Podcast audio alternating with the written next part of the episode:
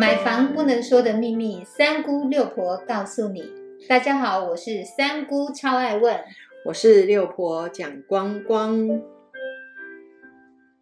六婆，我们去看预售屋的时候啊，进到接待中心啊，都会有那个美美的样品屋。这里面有没有什么需要特别注意的事情啊？哇，我们三姑啊，又挖到了一个不可以说的秘密。但是这个你一定要懂。那我们来了解一下，当你进到那个接待中心的时候，其实你看到一间哇，怎么这么漂亮的一个样品屋的时候，你就会觉得，这真的是我梦幻中梦想的房子。那你可能没有注意到的事情，其实有很多，包括梁柱哦，它的一个相对位置，那有时候它其实是没有标示出来的。再来，你。可能要等到你交屋的时候，你才会去发现，哇，原来有一颗这么大的柱子在这边。好，然后再来呢，你可能发现，怎么完工之后，我的天花板没有钉起来，还真的觉得是大家很 care 的一件事情，叫做压梁。我的床头压梁，我的沙发压梁，我的卫浴压梁，我的厨具压梁，我的入门口压梁。可是这些东西真的很重要？我要跟各位报告，就是这些东西其实是在你一开始看平面图的地方，你就可以看得出来，它的样品屋事实上都是让你参考用的。那它会不会把这些梁柱标注出来？一般来讲不会，所以你必须要去了解什么平立面的一个关系，也就是你的平面它的配置。比如说，它现在是放四个人的沙发。哎，可能完工之后你只能放三个人的沙发，所以你要懂尺寸的概念。去看样品屋，你真的只要问他这个墙面，比如说它是三公尺，这边是两公尺，二点五公尺，你要懂那个所谓的计算的，就是长度的一个概念跟宽度的一个概念。然后接下来呢，可能你今天要进到样品屋，你可能要注意的是它的开窗面、房间尺寸的大小。然后再来要看到的部分，就是你的呃客厅的一个安定面，跟你那个沙发的一个位置。然后你还是要去了解到你的工作阳台的一个大小的部分。然后呢，其实有一件事情要提醒大家，就是你冷气的位置到底放在哪里？这件事情真的很重要。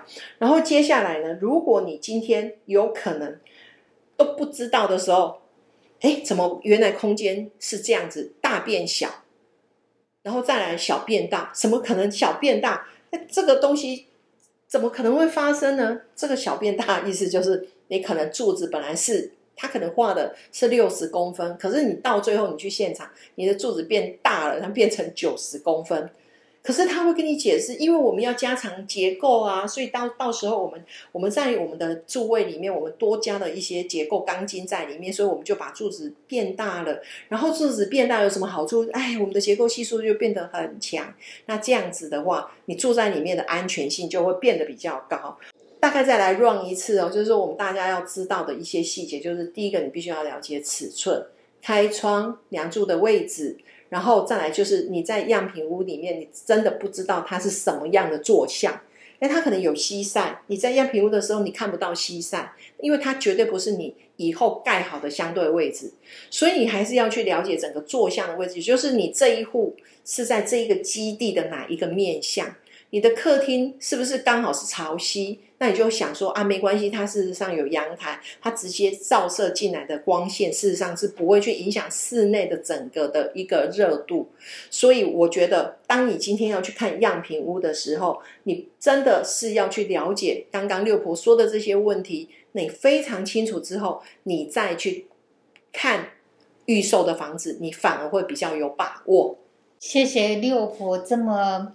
仔细的讲解，就是原来我们在看样品屋的时候要注意到的细节哦。这我大概再来讲一个不能说的秘密。其实厨房的位置哈，我们大家必须要去注意到，就是厨房位置它其实如果不是紧邻着后面的工作阳台，它有可能它的排烟管是经过你的厕所、经过你的客厅或是卧室之后才往外排，所以厨房的位置真的很重要。